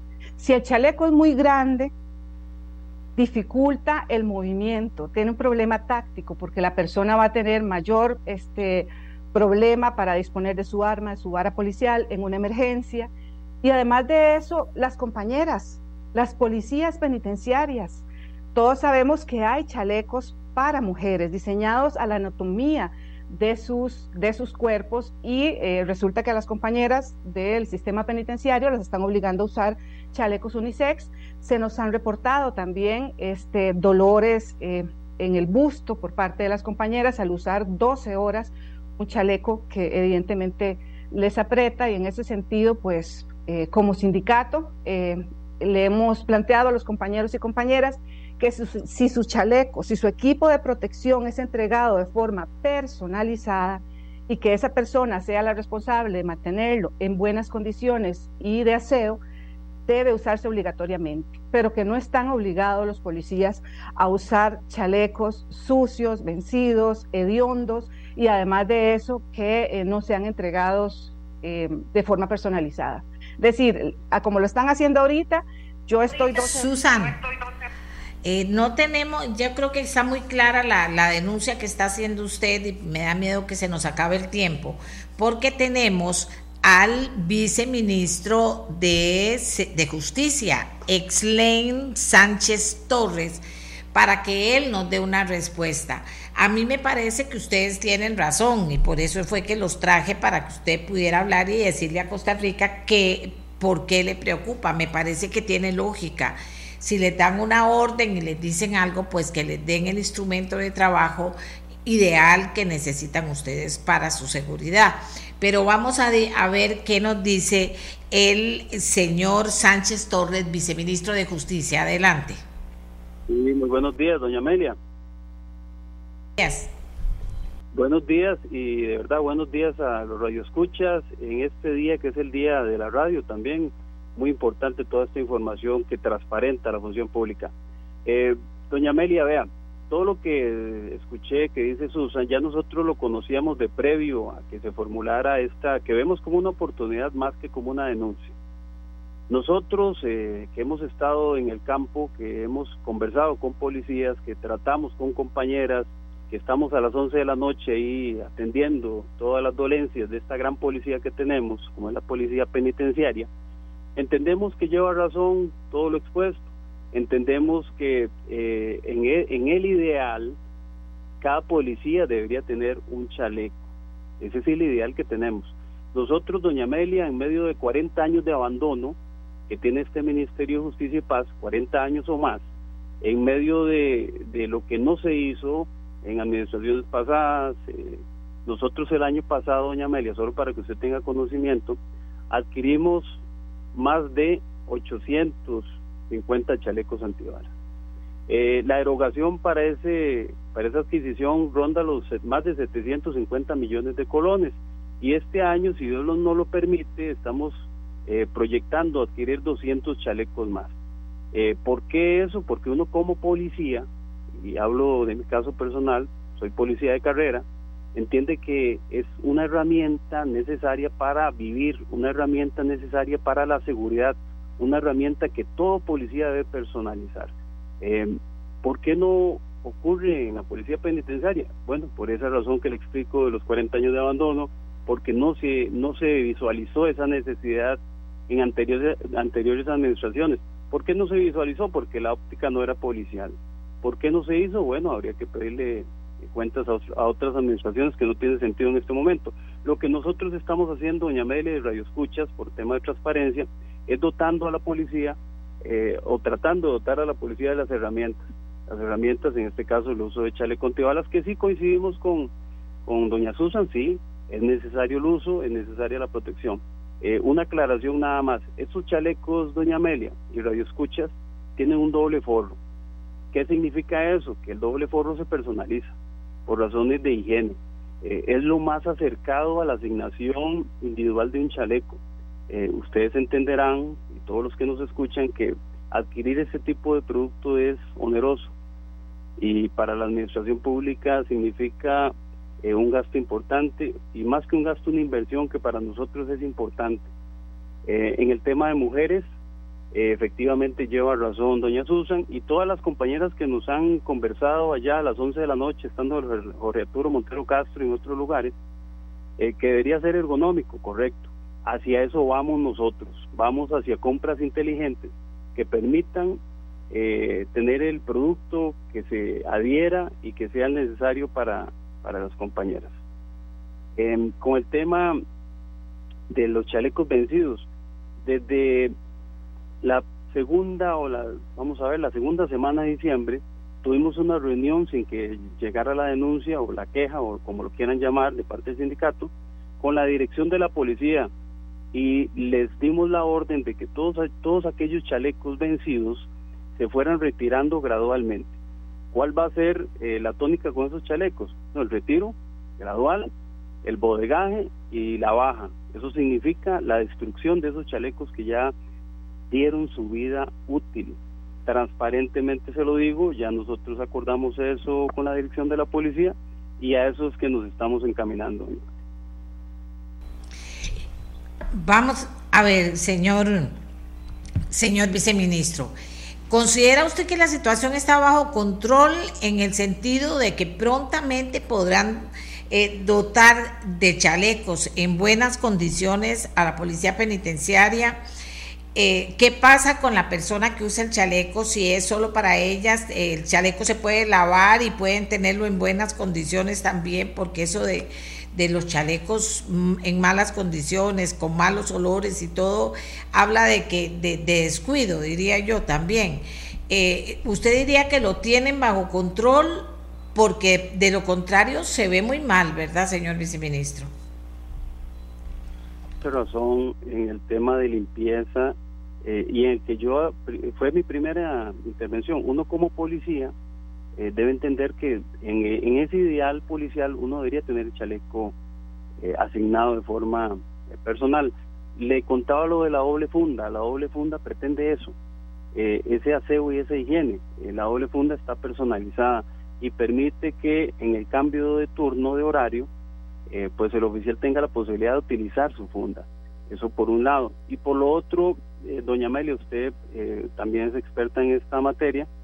nosotros dependemos de un tema presupuestario que hemos inteligentemente designado a cubrir esta falencia que, repito, es de 40 años, que estamos comprometidos para que estos productos se adquieran, como le indiqué en este primer semestre, si Dios nos lo permite, eh, y todo marcha bien, vamos a adquirir, adquirir 200 chalecos más y vamos a seguir en compras inteligentes hasta, hasta tratar de cubrir la totalidad de la población, eh, que es muy importante para nosotros, la, población, la población policial. Eh, usted entenderá también que nosotros pues cumplimos un ciclo, vamos a dejar esto como una política interna, como una política que sea pública que se interponga un proceso y no a personas, porque se sabe que dependiendo de las personas que lleguen tendrán o no la misma intención o tendrán la misma visión. Nosotros esperamos que esto se constituya una política interna eh, y una política que tiene que versa sobre la seguridad. Y también no es un tema de seguridad individual, es un tema de seguridad país, porque toda la función de la policía penitenciaria está asociada a un tema país. Entonces le respondo, nosotros sí estamos muy comprometidos. Eh, pues no le podría decir que tenemos esto controlado porque es un tema presupuestario y hacemos todo lo posible para que las compras eh, se, se, desarrollen y se ejecuten, pero sí vamos encaminados a eso, doña. Eh, yo le agradezco mucho eh, su explicación y su compromiso y también la transparencia. Bueno, si no tenemos plata no podemos, pero sí tenemos previsto ir poco a poco cambiando el tema de de los chalecos porque sin duda alguna es una situación que reconoce el ministro, un problema que tienen que resolver. Yo le voy a dar a Susan, Susan, tengo un minuto para que usted pueda referirse pues al compromiso de, de que hace el, el señor viceministro. Adelante.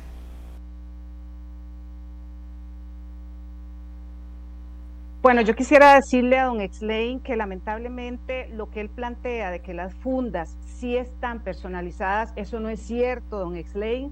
Nosotros también estamos en los centros penales desde las mañanas hasta las tardes, además de que tenemos una estructura de delegados que nos, que nos menciona y que nos mantiene al tanto de lo que está pasando en cada centro penal. Eso no es cierto y yo lo invito más bien a que revise el accionar de las jefaturas en los diferentes centros penitenciarios porque las cosas no, es, no son y no están como, como ustedes le están diciendo. Lo otro que yo quisiera, doña Amelia, es decir que, bueno, yo no dudo de las buenas intenciones de la actual administración. Este es un tema que se arrastra desde hace muchos años, tiene razón don Exlain, y yo quisiera hacer un llamado a los diputados y a las diputadas también. En la Asamblea Legislativa es necesario que se garantice al Ministerio de Justicia y Paz y al Sistema Penitenciario Nacional los recursos que necesitan para que estas cárceles que tenemos en nuestro país dejen de ser una bomba de tiempo a punto de explotar y que podría generar tragedias. A nosotros nos interesa, por supuesto, que se respeten los derechos humanos de las personas privadas de libertad, pero también como sindicato nos interesa que se respeten los derechos humanos de los trabajadores, porque los derechos laborales también son derechos humanos.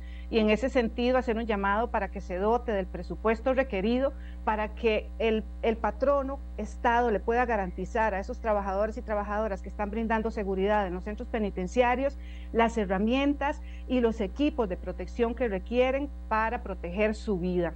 no, no, no tenemos que esperar a que ocurra una tragedia que todos lamentaríamos. Entonces, eh, mi llamado también es a a, los diputados y diputadas este, a, partir de, esta situación y de muchas otras que se han generado este, por la carencia de recursos que tiene el sistema penitenciario nacional. Gracias, Susan. Muchas gracias. Se nos acabó el tiempo del programa. Para cerrar, les cuento que ayer en Colombia declararon emergencia carcelaria por el aumento de ataques a guardas, a guardias en las cárceles. O sea, ahí lo dejo sobre la mesa, pero sin duda alguna es una situación que tienen que remediar. Escucho buena intención en el viceministro, eh, fue guardia, eh, entiende bien la problemática, ojalá que cuenten con los soportes que necesitan, que se llama plata, y también buena gestión, que tengan buenas jefaturas, que tengan gente que administre bien los chalecos y que, y, que los chalecos se mantengan en buen estado, bueno, para seguridad de ellos, eh, todos queremos eso, me parece que nadie quiere que les pase algo ni que se vean en peligro de muerte. Hagamos la pausa que nos lleva hasta mañana. A las 7 de la mañana nuestra voz, la mía, la suya, la de todos y todas, aquí en Radio Monumental, la radio de Costa Rica. Este programa fue una producción de Radio Monumental.